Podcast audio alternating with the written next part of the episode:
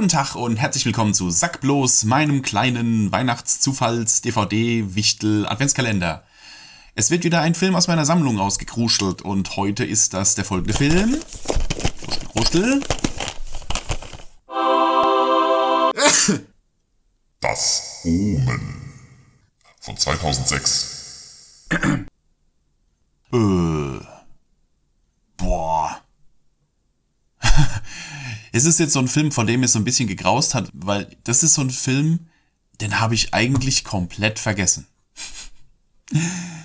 Ich weiß auch, dass es ein Remake ist und dass der so in den Endausläufern jener Zeit kam um die Jahrtausendwende, wo solche Mystery-Thriller mit biblischem Thema, sage ich jetzt mal, so sehr im Trend waren als da wären die purpurnen Flüsse, die neuen Pforten, von mir aus End of Days mit Arnold Schwarzenegger, Konstantin mit Keanu Reeves und äh, eben auch noch das Remake von Das Omen.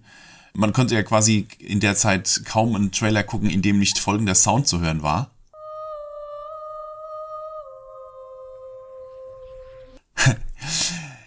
Für die, für die meisten von den Filmen habe ich auch irgendwie eine Schwäche, weil gerade dieses, dieses biblische Weltuntergangsthema ist ja eigentlich schon irgendwie immer ganz geil.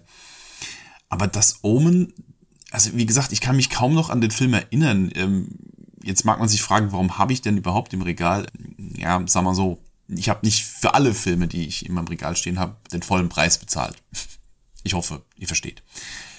Ja, ich habe ihn geguckt und sie danach wieder komplett vergessen. Er hat wieder dieses, dieses Grundthema, es geht wieder um das Ende der Welt irgendwie, also ähm, soweit ich weiß, es geht um dieses Kind, Damien, und Damien ist das Kind Satans, soweit ich weiß.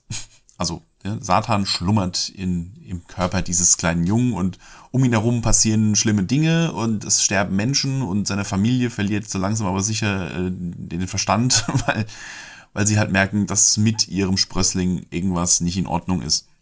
Und äh, dann kommen noch Exorzisten dazu, die versuchen, dem Kind habhaft zu werden und ihm dann äh, den Teufel auszutreiben und so weiter und so fort. Ich kann aber leider überhaupt nicht mehr sagen, wie der Film ausging und um was es da ging. Ich, ich weiß noch, ich habe ihn als sehr langatmig empfunden.